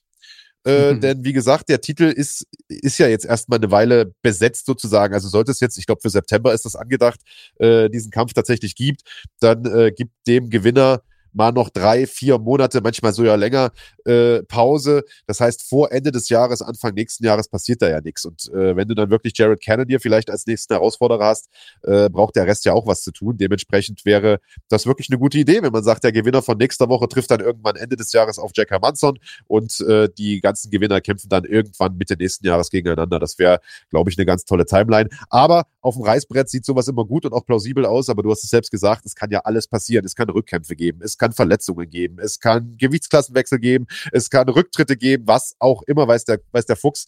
Aber äh, das wäre tatsächlich äh, eine Abfolge, die ich mir so auch gut vorstellen könnte, ehrlicherweise. Äh, die einzige Frage, die sich dann stellt, ist, was ist eigentlich mit Joel Romero, der da ja auch noch irgendwo mit drin steckt, der zuletzt eine, ich sag mal, überschaubar äh, gute Leistung abgeliefert hat gegen Israel Adesanya, äh, um nicht zu sagen, ja, da einfach auf ganzer Linie enttäuscht hat, ja, und äh, bei dem man sich fragt, macht er denn noch weiter? Sieht man den noch mal? Denn äh, wenn der noch mitmischt, dann wäre der natürlich auch jemand, der dort irgendwo ein Stück weit in the Mix ist. Also zwar nicht, was der Titelkampf angeht, oh. aber was so diese Ebene darunter angeht, sag ich mal. Ich habe äh, gerade, ich weiß gerade, ah, Nee, okay. Ich bin gerade, äh, sorry, ich bin, bin gerade ein bisschen irritiert worden. Ich habe nämlich gerade mal geguckt. Oder? nee, den habe ich, hab ich fast gehabt, als ich äh, die Ergebnisse von gestern Abend gesehen habe. Ja. Ähm, nee, ich habe äh, gerade nämlich mal geguckt, wer ist denn so noch das Dark Horse in der Division? Du hast natürlich recht, Joel Romero, der ist jetzt so ein bisschen auch im Niemandsland. Der hat jetzt die ganze Zeit um die Titel gekämpft dieser Welt, ähm, ja. hat aber ja zugegebenermaßen nicht mehr ganz so unglaublich äh, zerstörerisch ausgesehen äh, und brachial wie äh, zuvor. Vielleicht ist das dann auch Vater Zeit, der irgendwann an ihm nagt, das weiß man nicht. Ähm, aber jetzt direkt einen, äh, einen Titelkampf wieder, das glaube ich, ist, ist total schwer irgendwie zu machen. Nee, für ihn ähm, nicht, aber deswegen sage ich ja auf einer Ebene drunter. Also ich sag mal, einen mhm. Joel Romero gegen den Jack Hermanson zum Beispiel nochmal als, als Gatekeeper-Duell oder ja, äh, gegen den Gewinner von nächster Woche. Hat, war klar, ne? Ja, ja, eben. Darren Till hat das ja spaßenhalber mal gemacht äh, vor einigen Monaten auf Instagram. Wahrscheinlich war er da gerade irgendwie wieder im Partymodus und ein bisschen besoffen und hat dann irgendwie einen Tag später getweetet, äh, dieser Moment, wenn du äh, gemerkt hast, dass du Joel Romero herausgefordert hast und hat dann irgendwie so einen Affen, der sich, äh, der sich vor Angst schnell wegrennt oder so äh, gepostet. Also äh, ich will damit sagen, der schwirrt da halt auch noch irgendwo rum und es ist gut möglich, dass die UFC sagt, hey, das ist ein Matchup, das sich gut verkauft, bevor wir jetzt irgendjemanden zum Titel pushen oder es dauert vielleicht eh noch länger, bis der Titel wieder ausgekämpft wird, dann geben wir dem möglichen Contender äh, einfach mal noch einen UI Romero, denn äh, dass die UFC sowas gern mal macht, das sehen wir ja auch gerade im Bantamgewicht, wo ja eigentlich Aljamain Sterling schon der gesetzte nächste Herausforderer war und jetzt jetzt auf einmal heißt, wissen wir nicht genau. Er ist auf jeden mhm. Fall mit dabei, müssen wir mal gucken und so weiter. Äh, denn die UFC hat ja mittlerweile in fast jeder äh, Gewichtsklasse den Luxus, dass es einfach mehrere potenzielle Contender gibt. Äh, dementsprechend spannend ist das natürlich auch hier im Mittelgewicht. Ja, jetzt muss man dazu sagen, Romero, und zumindest hat mir das ein Vögelchen gezwitschert, soll eigentlich äh, gegen Uriah Hall als nächstes antreten. Ähm, und zwar am 22. August sehe ich hier gerade äh, im Apex. Ähm, das wäre oder ist natürlich auch ein spannender Kampf. Ja. Ähm, weil Hall ist auch so jemand, der irgendwie haben die Leute auf ihn früher große Stücke gehalten, als er da frisch kam aus The Ultimate Fighter, hat er auch unglaublich gut und ähm, ja spektakulär gekämpft und ausgesehen. Aber so richtig bei den ganz Großen äh, hat er dann irgendwie seine PS nicht auf die Straßen bekommen. Äh, klar, hat natürlich auch gegen sehr gute Leute gekämpft, mit äh, Gegard Musashi und äh, Derek Bronson, äh, Robert Whittaker, Paulo Enrique Costa sind die Leute, die ihn besiegt haben da. Ähm, aber trotzdem, ja, er muss noch zeigen, dass er ganz oben dazugehört. Ähm, ich weiß nicht genau, traust du ihm zu, dass er nochmal Champion wird? Uriah Hall? Ja. Nee. Warum nicht? Ehrlich gesagt nicht. Also ist ein guter Kämpfer, ganz ohne Frage, ist aber einfach nicht konstant genug. Und ich sag mal, diese Gewichtsklasse ist einfach, das ist ein Haifischbecken. Und äh, äh, ja, ich weiß, der hat den Kampf äh, gegen Romero, das ist irgendwie vor ein paar Tagen, wurde das wohl gemunkelt. Ich weiß gar nicht, ob das schon hundertprozentig safe ist oder sowas. Aber ähm, ist ja auch bald. Das heißt, äh, Romero wäre dann ja quasi Ende des Jahres auch wieder frei, um potenziell gegen den, ich sag mal, Darren Till, gegen den Robert Whittaker vielleicht sogar nochmal, wobei das muss ich eigentlich nicht unbedingt sehen, aber äh, gegen mhm. den Jack Hermanson zum Beispiel äh, anzutreten. Also einiges möglich in dieser Gewichtsklasse, will ich damit sagen. Und äh, es ist, also momentan kann sich die UFC, ich glaube, ich habe das auch in der Übertragung letzte Nacht gesagt, äh, über einen Mangel an potenziellen Herausforderern eigentlich in keiner Gewichtsklasse äh, so richtig beschweren, ähm, außer vielleicht im Schwergewicht und im Halbschwergewicht, aber alles darunter ist momentan so pickepacke voll und gut besetzt, ähm, dass man da als Matchmaker Matchmaker ja eigentlich ein Luxusproblem hat, weil man gar nicht weiß, wen man als nächstes da hoch äh, pusht zum Titel. Das ist richtig. Und wir haben noch so jemanden, den ich auch, also wo ich sehr ges gespannt drauf bin. Am 1. August äh, soll nämlich Derek Brunson kämpfen gegen Edmund Shahbazian. Und ähm, ja. der ist bislang ungeschlagen, elf Siege, zehn davon vorzeitig, neun durch K.O. Ähm, ja. Und wenn der sich gegen jemanden von dem Kaliber von Derek Brunson durchsetzen kann, dann kann man mit dem vielleicht auch rechnen. Der ist noch jung, der ist 22 Jahre, ähm, Shabazian. Und äh, wenn der jetzt hier gegen äh, Brunson zeigt, dass er es kann, dann würde ich sagen, hey, das wäre doch eine, äh, noch ganz gute Geschichte. Nicht für jetzt gleich um den Titel, aber noch einen guten Kampf. Und der ist ja noch jung genug, um den auch noch ein bisschen aufzubauen, um auch ja, lange was von dem zu haben als Champion oder als Name. Deswegen ist die UFC auch immer an sowas äh, interessiert. Also ja, lass, äh, lass uns mal abwarten. Das Mittelgewicht finde ich tatsächlich extrem spannend im Moment. Ja, wenn du mir bei Shabazian äh, dieselbe Frage äh, stellst, die du mir gerade bei Uriah Hall äh, gestellt hast, ob ich mir vorstellen kann, dass der mal irgendwann einen Titel gewinnt, dann sage ich ja, hundertprozentig. Also ich glaube, der ist definitiv ein Titelkandidat, hat äh, unglaublich überzeugt in seinen Kämpfen bisher, ist ein junger Typ. Ähm, und ich glaube auch, der wird den Derek Brunson auseinandernehmen. Ähm, das ist einer, mit dem zu rechnen ist. Wahrscheinlich nicht in den nächsten Monaten, aber definitiv in den nächsten ein bis zwei Jahren. Äh, mhm. Echt guter Typ. Ähm, wir machen noch mal eine ganz kurze Unterbrechung und dann schauen wir, wie es im Fliegengewicht weitergeht. Da haben wir nun gestern einen neuen Champion gekrönt und auch dieser Champion hat ein paar potenzielle Herausforderer, die da äh, sozusagen schon in der Pipeline warten, nachdem es ja vor einigen Monaten noch so aussah, als ob man die Gewichtsklasse komplett streicht.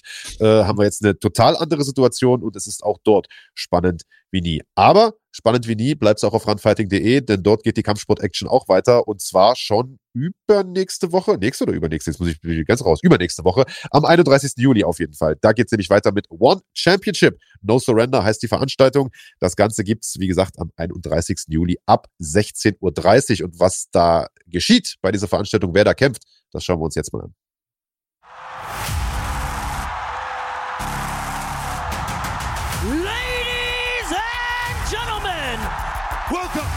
Exciting global martial arts event, One Championship! Live from Bangkok. And it should be a cracker. We are one! Should be a cracker, lieber Andreas Kreinetakis, sagt der Ja, das Kollege. haben wir beide nicht verstanden. also ich kenne das nur als Schimpfwort in den USA ähm, für ja, Leute, die ähm, unserer Unsere Hautfarbe angehör angehören. Ja, ja. Ähm, aber gut, offensichtlich darf man sowas äh, bei One sagen. Nein, ja gut, aber, der Shivani äh, selbst ist ja auch ein Weißer, also dementsprechend darf er das wahrscheinlich, ich glaube, er hat es auch ein bisschen anders gemeint, aber ja, ja. äh, worum es geht, ist, dass es eine hervorragende Veranstaltung ist. Also One Championship ist zurück, auch die melden sich aus der Corona-Pause zurück und das mit einer hervorragenden Card live aus Bangkok. Wie sollte es da anders sein? Jede Menge Thai-Box-Kämpfer auf der Card, zwei Titel werden verteidigt, beziehungsweise werden ausgekämpft. Äh, Muay Thai-Titel. Dazu äh, sehen wir das Debüt vom ehemaligen Glory-Champion City Chai, Sichong Penong, der ja auch zu One Championship gewechselt ist. Wir haben Superleg Yatmokau auf der Card. Ähm, City Chai trifft auf Superbond, ein absolutes Muay Thai Traumduell. Äh, wie gesagt, Rottang verteidigt seinen Titel gegen Patchdam, Patch Morakot verteidigt seine Titel gegen Jotzenklei. Auch wenn viele Kritiker sagen, oh, warum kriegt der Olle Jotzenklei da nochmal einen Titelkampf, ist das doch trotzdem ein absolutes Dream Matchup. Also für jeden, der äh, ja, gern Kampfsport schaut und insbesondere gern, gern Kickboxen schaut, ist das eigentlich ein absoluter Pflichttermin. One Championship, No Surrender am 31. Juli ab 16.30 Uhr live auf dem YouTube-Kanal von Run Fighting.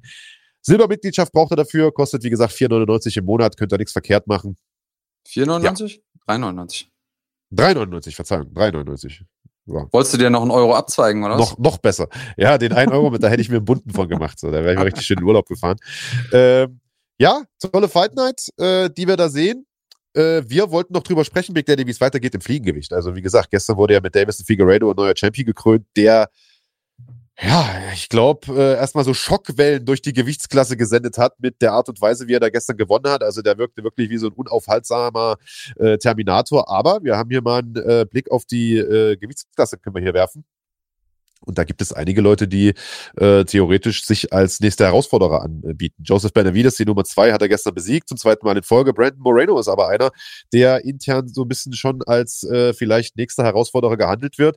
Dann haben wir da aber mit Russia Formiga aber auch einen, äh, der zwar hier nur, nur auf Platz sechs ist, der aus meiner Sicht aber auch Ansprüche hätte da äh, auf einen Titelkampf, denn er ist der Letzte, der Davison Figueredo besiegt hat. Und ja, der Einzige. Wir haben der einzige sogar, der ihn bisher ja. besiegt hat, genau. Und äh, wir haben mit äh, Askar Askarov auf der Nummer 7 einen, der sich gestern auch mit einer sehr, sehr starken Leistung im Opener des Hauptprogramms für den äh, künftigen Titelkampf empfohlen hat. Also auch hier, äh, Big Daddy, haben die Matchmaker ein Luxusproblem. Äh, wie würdest du dieses Luxusproblem lösen? Tja, ich glaube, aus äh, Marketing-Sicht ist ähm, tatsächlich die Idee von der Einzige, der es jemals geschafft hat, den Champion zu schlagen, dann den da reinzuholen, der ist jetzt zum Glück in den Top 5, ja. ähm, ist wahrscheinlich das, das, was ich machen würde, aus, aus Marketing-Sicht. Ich äh, finde, dass ähm, Askarov ein sehr gutes Argument für sich gestern da gebracht hat, denjenigen, der als äh, Ersatzmann eingesetzt wurde, da zu schlagen und ähm, wirklich auch ein gute, gutes, ähm, eine gute Performance hingelegt hat. Aber ich würde ihm noch irgendwie ein, ein hochkarätiges Match geben. Ähm, und da fällt mir eigentlich äh, Brandon Moreno ein. Den würde ich äh, gerne sehen gegen Askarov und dann gleichzeitig ähm, den Champion eben gegen den einzigen Mann, der äh, jemals geschafft hat, ihn zu besiegen. Was äh, sagst du? Wie, wie findest du die Idee? Sehr, sehr gut. Also genau das wäre, äh, wäre auch mein Matchmaking, wenn ich was zu melden hätte was leider Gottes ja nicht der Fall ist, aber äh, das ist definitiv eine, eine sinnige Art und Weise, äh, da sozusagen die Spitze des Fliegengewichts neu zu sortieren. Wir müssen ja eh mal schauen, wie die Rankings jetzt aussehen, äh, nachdem die ganzen äh, Klapsköpfe da wieder abgestimmt haben, die das machen. Ähm, für alle, die sich wundern, warum ich das so ein bisschen abfällig mache. Also ihr könnt ja gerne mal googeln, wie diese UFC-Rankings zustande kommen. Die Grundidee dahinter war ja ursprünglich mal eine gute. Man hat gesagt, gut, wir äh, lassen da einfach Medienvertreter sich akkreditieren, die dann sozusagen nach jeder größeren Veranstaltung abstimmen und daraus bilden wir Mittel und machen daraus die Rankings in der Idee äh, eine gute Sache.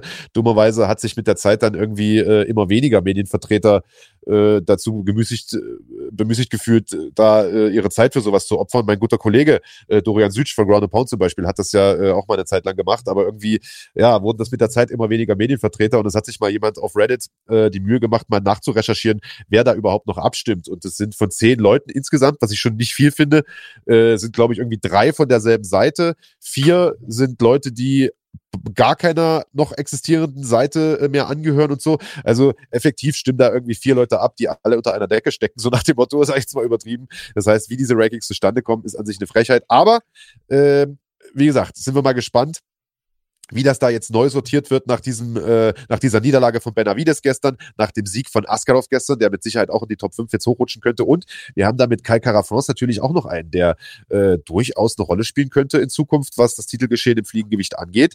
Und äh, jetzt, wo diese Gewichtsklasse auch wieder so ein bisschen Aufwind hat, Big Daddy, könnte ich mir gut vorstellen, äh, dass vielleicht auch der eine oder andere ähm, ja, in Zukunft sagt, gut, ich wechsle vielleicht aus dem Bantamgewicht mal darunter, denn äh, dort gibt's jetzt was zu holen. Da ist der Weg an die Spitze nicht ganz äh, so lang, wie das vielleicht im Bantamgewicht der Fall ist, denn dort haben wir ja auch drei, vier Herausforderer, die jetzt alle erstmal abgearbeitet werden müssen. Äh, bin ich mal gespannt. Also ich würde jetzt mal prophezeien, dass diese Gewichtsklasse in den nächsten Monaten so ein bisschen auflebt. Ja, und das, äh, ich hätte jetzt nicht gedacht, dass das so ist, aber wir hatten ja einen sehr illustren Champion, sag ich mal, mit Triple C, der äh, sehr viel Aufmerksamkeit gebracht hat auf die Gewichtsklasse. Und ähm, ich habe nicht das Gefühl, dass er gerade fehlt. Geht's dir so denn auch? Oder denkst du dir, ach, wäre schon cool, wenn er jetzt noch mit dabei wäre und er würde das Ganze noch ein bisschen interessanter machen? Du meinst Demetrius Johnson? Entschuldigung, ich habe gerade Kommentare gelesen, äh, deswegen habe ich nicht ganz zugehört, was du gesagt hast. Du nee, Triple DJ, ne? Triple Ach, C. Triple C. Ja, ja. also äh, doch der würde mir, also ja, fehlen. Was heißt fehlen? Das ist trotzdem interessant, aber ich hätte schon Bock, dass der, wenn er noch dabei wäre, und ich hätte auch Bock, äh, dass, dass äh, Demetrius Johnson noch dabei wäre, weil äh, ich weiß gar nicht, wer das letzte Nacht noch auf Twitter gepostet hat, aber da sagte einer, schade, dass wir diesen. Brandon Vera war das, mit dem du letztens Interview gemacht hast, äh, Big Daddy, äh, von One Championship, äh, ehemaliger UFC-Kämpfer, der äh, gesagt hat, das Einzige, was mir jetzt leid tut, ist, dass wir diesen Kampf nicht sehen können und hat ein Foto äh, gemacht, eine Fotomontage von äh, Demetrius Johnson gegen Davison Figueredo, weil das wäre, glaube ich, auch ein echter Kracher gewesen. Äh, ja, Henry Cejudo wäre da auf jeden Fall noch spannend in dieser Gewichtsklasse. Äh, der kokettiert ja schon wieder auch mit einem Comeback in die UFC, äh, will allerdings einen Titel im Federgewicht äh, gewinnen, um als erster Kämpfer überhaupt drei Titel zu holen. Aber äh, UFC-Präsident Dana White scheint da momentan nicht wirklich interessiert dran zu sein. ja, aber die Gewichtsklasse ist definitiv spannend. Wir haben so ein paar Leute, die sich noch hocharbeiten können. Wir haben oben auf jeden Fall schon mal Matchups fürs nächste halbe Jahr, sage ich mal, die spannend sind. Äh, Kai Kara France muss sich aus meiner Sicht noch ein bisschen beweisen, aber könnte durchaus spannend werden. Haben wir so alte Hasen wie Tim Elliott, die, äh, ja, wo man immer noch mal hofft, okay, vielleicht hat er noch mal einen zweiten Frühling. Fliegengewicht ziemlich nice, muss ich sagen. Hätte ich jetzt äh, vor, ja, gar nicht allzu langer Zeit nicht gedacht, dass ich das mal sagen würde, aber gefällt mir gerade gut, was da passiert. Und ähm, wir haben jetzt so viele extrem gute, dominante Champions in der UFC. Ich glaube, wenn man alle Champions äh, zusammenzählt, äh, dann, also die männlichen, hat man irgendwie acht Ni- Niederlagen oder so. Ich müsste das nochmal nachrechnen, aber ähm, das ist schon bei, ich weiß gar nicht, 100, 160 Siegen oder so. Ähm, das ist schon richtig beeindruckend. Äh, wir haben ein paar echt gute Champions gerade in der UFC, das muss man so sagen. Ähm, eine Frage, auf die ich ganz kurz eingehen würde, weil mich auch tatsächlich die Antwort auf äh, deine Antwort auf die Frage interessiert, ist die von Bachi Abdul äh, nach unseren Top drei Kämpfen, die in nächster Zeit gemacht werden sollten. Ähm, magst du anfangen? Äh, also Kämpfe, die zum Teil auch schon gemacht sind, oder wie? Ich verstehe Mhm. gar nicht, wie die Frage gemeint ist, Ja. weil ich fände jetzt zum Beispiel sowas wie Gaethje gegen Khabib, der ist ja noch nicht, steht ja noch nicht, also soll gemacht werden, aber ist noch nicht unterschrieben. Der muss auf Mhm. jeden Fall kommen. Das ist definitiv die Nummer eins für mich aktuell. Äh, Mhm. Dann haben wir, äh, ich finde ehrlich gesagt, Masvidal gegen, gegen McGregor muss kommen, einfach nur, weil das ein Fun-Fight ist, weil es ein Ja. Million-Dollar-Fight ist, weil es einfach wieder sehr, sehr viel Spotlight auch bringt. Das wäre für mich äh, Nummer zwei. Äh, und der dritte Kampf, jetzt oh, bestimmt mich ein bisschen kalt. Es gibt so viele Gewichtsklassen. Ich äh, äh, weiß gar nicht, was müsste denn da kommen? Wie wär's mit äh, Piotr Jan gegen Aljamain Sterling? Ja, der, der muss schon kommen, aber den würde ich jetzt nicht in meine Top 3 packen, ehrlicherweise. Mhm. Ähm, ich guck grad mal. Was haben wir denn noch? Ja, eigentlich John Jones gegen Francis Ngannou, Mann. Würde ich Ja, gerne sehen. eigentlich schon, ne? Äh, ja, ah, da bist du, bist du mit mir auf jeden Fall deckungsgleich. Also Jones gegen Ngannou hätte ich auch tatsächlich gesagt. Ähm, auch Masvidal gegen McGregor, da bin ich ja jemand, der ganz viel Wer Werbung dafür macht. Ich glaube, dass das, ähm, das würde nochmal alle Pay-Per-View-Rekorde äh, toppen. Ähm, jetzt haben wir aber mit Conor McGregor jemanden, der ähm, zumindest im Moment so aussieht, als würde er das Training nicht so unglaublich ernst nehmen. Haben wir dazu was einblenden können, äh, Tobi? Äh, können wir das kurz zeigen, was ich meine? Ja.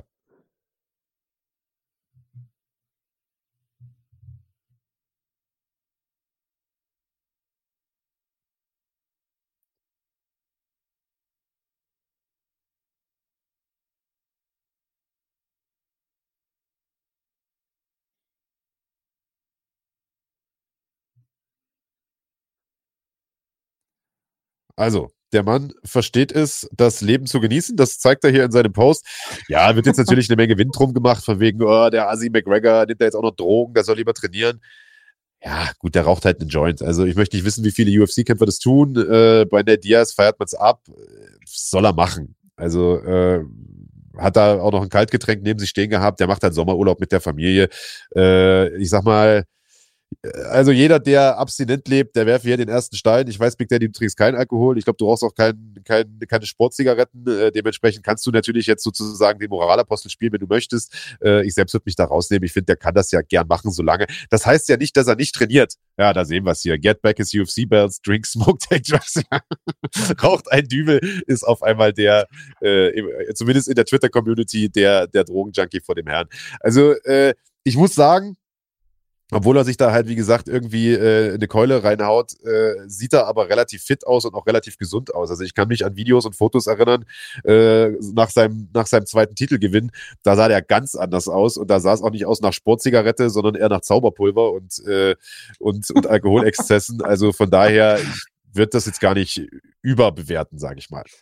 Zauberpulver und Sportzigarette. Du hast also ja. dich äh, mit dem Thema offensichtlich so viel beschäftigt, dass du für alles schon mal einen schönen Kosenamen hast.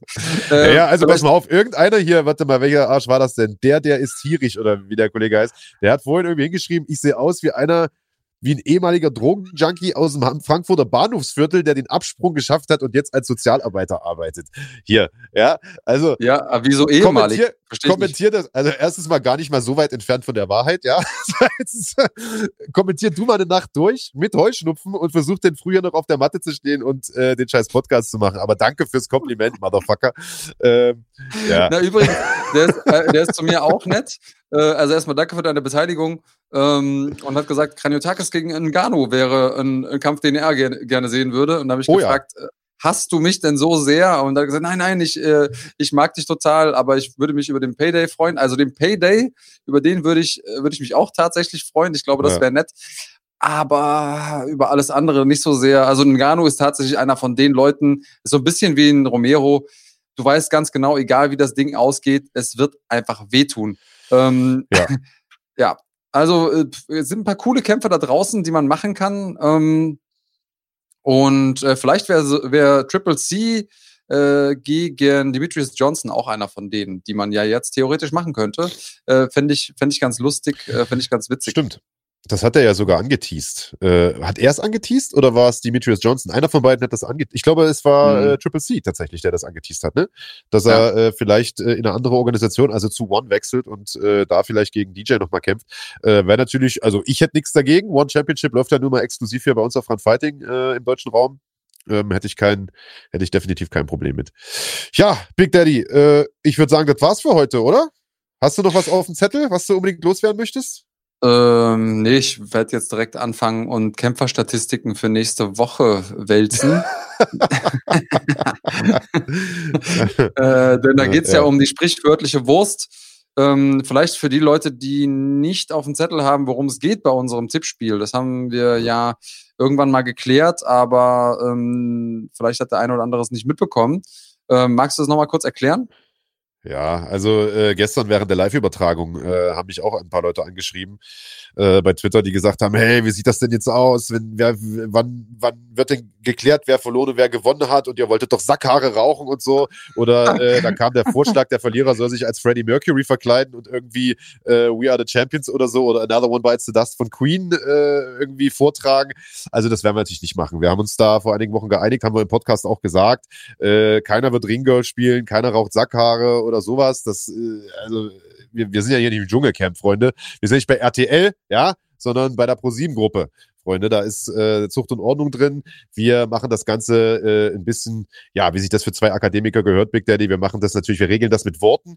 Äh, dementsprechend wird der Verlierer eine, ja, eine brennende Laudatio, eine lauden, leidenschaftliche Rede halten müssen zu einem Thema der Wahl des Siegers. Das heißt, ich kann bestimmen, so wird's kommen, Big Daddy, über was du äh, eine, eine flammende Brandrede halten musst. Äh, und kann das Thema mir aussuchen. Also ich, äh, wie gesagt, schwanke immer noch zwischen Wahlwerbung für die AfD, habe ich ja letzte Woche schon gesagt, und Werbung für mein Buch, der Erfolgsmuskel. Äh, vielleicht wird's aber auch was ganz anderes. Vielleicht äh, musst du auch einfach nur eine halbe Stunde lang sagen, warum ich so toll bin. Mal gucken.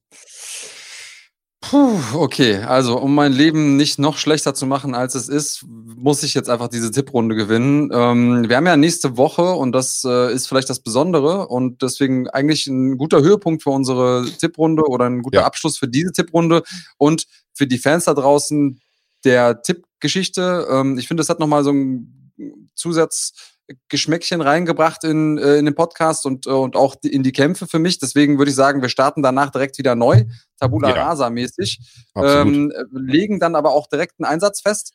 Ähm, und äh, das Besondere an nächster Woche ist natürlich auch die deutsche Beteiligung. Also wir haben mit äh, Peter Sobota jemanden auf dem äh, auf der Hauptkarte. Es hat sich wohl noch mal alles verschoben und Peter hat in seinem äh, in seiner Story heute bei Insta heute Nacht gesagt, dass er irgendwie derjenige sein wird, der den Kampf eröffnet. Also es geht direkt um zwei Uhr morgens los, fängt deswegen jetzt auch schon an, um zwei Uhr äh, zu trainieren. Und wir haben Niklas Stolze dabei, den äh, frischesten Neuzugang in der UFC aus deutscher ja. Sicht, äh, dem wir extrem viel Glück wünschen und die Daumen drücken. Er hat mit äh, Ramazan Emeev einen äh, brandgefährlichen Gegner vor den Fäusten. Aber wenn er ja. den schlägt, mit kurzfristig eingesprungen und so, das wäre auf jeden Fall ein ganz schöner Knaller. Und aus deutscher Sicht ähm, auch noch interessant, wir haben jemanden, der na, sag ich mal, noch keinen Fuß in der Tür hat, aber den dicken C schon mal über die Schwelle geschoben ja. hat mit Dustin Stolzfuß. Genauso sieht's aus. Das ist auch eine der äh, aus deutscher Sicht zumindest größeren Nachrichten der vergangenen Tage. Dustin, zwar kein Deutscher, sondern Amerikaner in Pennsylvania geboren, lebt aber seit vielen, vielen Jahren hier in Deutschland, spricht perfekt Deutsch, äh, hat hier tatsächlich auch äh, Übersetzer gelernt, also äh, oder studiert vielmehr, äh, hat ja Deutsch studiert und äh, ist eine unglaublich sympathische Person. Man kennt ihn von GMC, hat dort äh, ein paar unglaublich starke Siege hingelegt. Ich weiß gar nicht, ob wir Videomaterial zu ihm da haben. Hat äh, die erste Twister-Submission auf deutschem Boden äh, hingelegt. Da können wir vielleicht noch mal kurz reingucken gegen äh, haben wir ein Video da? Ja, ich glaube. Na, wir gucken erstmal kurz rein, bevor ich hier weiter sammle. Ah, ich kann weiterreden, höre ich gerade. Gut. Da sehen wir es nochmal. Das war das Einhorn unter den Submissions, so haben wir es, glaube ich, genannt. Andreas, der erste Twister zumindest der erste, den ich mitbekommen habe, auf deutschem Boden für Dustin Stolzfuß. Hervorragender Ringer, hervorragender Grappler, aber auch einer, der äh, ganz gut Dynamit in den Fäusten hat. Und der, lassen wir die Katze mal aus dem Sack, wird bei Dana Whites Contender-Serie antreten, noch im August diesen Jahres. Äh, die geht ja jetzt auch los in zwei Wochen. Ich glaube, am 4. August äh, gibt es die erste Folge. Zehn Folgen sollen es wohl werden in dieser Staffel. Hoffen wir mal, dass es dabei bleibt, denn äh, das Ganze wird im UFC Apex in Las Vegas äh, gedreht oder äh, gesendet. Und Las Vegas macht ja zurzeit wieder irgendwie gerade alle Türen zu äh, aufgrund von Corona. Noch steht das Ganze aber, hoffen wir, es bleibt dabei. Und äh, Dustin Stolzfuß wird die Chance haben, sich dort einen UFC-Vertrag zu verdienen. Also für alle, äh, die das äh, Konzept von der Contender-Serie nicht kennen, Big Daddy, du kannst den Leuten ja mal kurz erklären. Ja, richtig. Man hat die Möglichkeit, sich zu präsentieren vor den Augen des UFC-Präsidenten und wer da Eindruck macht, und das haben wir auch schon gesehen, manchmal sind sogar Leute, die den Kampf verloren haben, nachher in die UFC gekommen, weil sie einfach eine gute Leistung abgerufen haben. Und das ist eben der Moment, in dem man äh, weiß, okay, jetzt geht's um die Wurst, jetzt geht's um alles oder nix. Äh, und man hat die Möglichkeit, äh, wirklich direkt vor den Leuten, die dann auch die Verträge machen, äh, zu performen. Und das hat die UFC dann irgendwann genutzt, weil sie gemerkt haben, also der ähm, klassische Weg in die UFC war ja immer irgendwie eine gewisse Winning Streak aufzubauen und dann äh, vielleicht noch einen ehemaligen UFC-Veteranen schlagen und dann kommt man rein. Ähm, aber das ist gar nicht so einfach. In einem Sport, in dem dann doch immer wieder was schiefgehen kann, ähm, verliert man dann mal wieder einen und dann ist es schwer, irgendwie einen zu vermarkten. Aber so hat, hat die UFC schon direkt Footage. Sie hat eine Geschichte, die sie erzählen kann. Mensch, der hat da bei diesem Kampf so und so performt. Ähm, insofern ähm, finde ich diese Idee von der Contender Series, um frisches Blut reinzuspülen in den Roster der UFC genau richtig. Und äh, es ist natürlich auch schon na, die, die sieben ja vorher aus. Die lassen ja jetzt nicht hin so ein Kunst dahin, sondern die gucken sich auch vorher ganz genau an, na, wer könnte da jetzt mitspielen bei uns? Und ähm, ich finde das eine großartige Sache, weil das zeigt eben auch nochmal, wer auf der großen Bühne bestehen kann. Und vielleicht nimmt das auch so ein bisschen die Octagon Jitters zumindest zu einem kleinen Teil. Also ich bin da, ähm, ich bin da guter Dinge und ich traue dem das und das zu. Ich hoffe, dass er ein entsprechend gutes Matchup bekommt und da gut performen kann. Ja, Absolut. Also äh, das Konzept der Serie auch ein äh, sehr, sehr beliebtes. Ist jetzt die vierte Staffel, glaube ich. Die letzten drei Staffeln sind A beim Publikum sehr, sehr gut angekommen äh, mhm. und B haben auch Leute hervorgebracht, die tatsächlich Erfolge feiern in, in der UFC, also äh, mhm. auch schnell Erfolge feiern. Also da kommt wirklich eine, eine große Flut an neuen Kämpfern. Nicht jeder, der dort gewinnt, bekommt automatisch auch einen Vertrag. Das ist vielleicht auch nochmal wichtig zu erwähnen, sondern wenn du jetzt irgendwie langweilig nach Punkten gewinnst, dann kann es passieren, dass äh, Dana White sagt, gut, Pech gehabt, komm am besten nächstes Jahr nochmal wieder. Ähm, es gab auch Leute, die verloren haben und dann nochmal ran durften. Und es gab auch schon mal einen Deutschen, der dort äh, mitgemacht hat. Also den, äh, ich glaube sogar letzte Saison war das, der Alex Popek aus München, äh, der leider Gottes verloren hat, ähm, äh, seinen Kampf äh, gegen einen Kämpfer, der daraufhin sein UFC-Debüt gegeben hat und dort richtig rasiert hat. Ich komme gerade auf den Namen nicht, ich versuche es gerade zu googeln. Äh, Andreas, vielleicht kannst du mir auf die Sprünge helfen. Ah. wenn ich es auch nicht so schlimm. War auf jeden Fall so ein, so ein großer, äh, so ein großer Schwarzer, der danach in der UFC wirklich richtig abgeräumt hat. Äh, Mensch, bin ich nur verwirrt. Jamal Hill, das ist der ah. Name des guten Mannes. Ja. Äh, und den kannte man damals, wie gesagt, nicht. Äh, hat seit diesem Sieg aber zwei UFC-Kämpfe bestritten gegen Dakos Dosic und gegen Klitzen Abreu, einen unglaublich erfahrenen Brasilianer, äh, den er einfach mal im Mai diesen Jahres abgefettet hat ohne Ende und äh, der definitiv einer der nächsten großen Stars werden könnte äh, im Halbschwergewicht der UFC. Also ähm, braucht der Alex Popek den Kopf nicht hängen zu lassen. Vielleicht sieht man den ja auch nochmal wieder. Ich will damit nur sagen, dass man dort schon, auch wenn das ein Nachwuchsformat ist, definitiv extrem starke Gegner vor die Fäuste äh, gesetzt bekommen kann und äh, dass man dort definitiv die Stars von morgen sieht. Also unbedingt einschalten, dass den Stolzfuß die Daumen drücken, auch wenn das jetzt bedeutet, dass wir den ja lange erwarteten GMC-Kampf gegen Christian Eckerlin denn wahrscheinlich wahrscheinlich wohl erstmal nicht sehen werden. Ja gut, äh, man muss immer ein bisschen was abgeben, um was bekommen zu können. Das ist jetzt quasi Invest. Ähm, das den trotzdem jemand, den ich quasi zu unserer, ähm, ja, zu, zu unserer äh, Szene äh, zähle, auch wenn du gesagt hast, er ist eigentlich ja Amerikaner, ähm, äh, weil er eben in Deutschland gelebt hat, weil er hier auch in der MMA-Szene in Deutschland groß geworden ist und äh, weil er auch ein guter Freund der Show ist, vielleicht können wir ja vorher nochmal mit ihm quatschen vor seinem ähm, Auslandseinsatz. Wäre schön, wenn er da die Zeit fände, nochmal mit uns zu sprechen. Und äh, wir drücken so oder so auf jeden Fall alle Daumen. Und ähm, es steht eine große Woche für das deutsche MMA äh, ins Haus. Ich bin ja. extrem gespannt.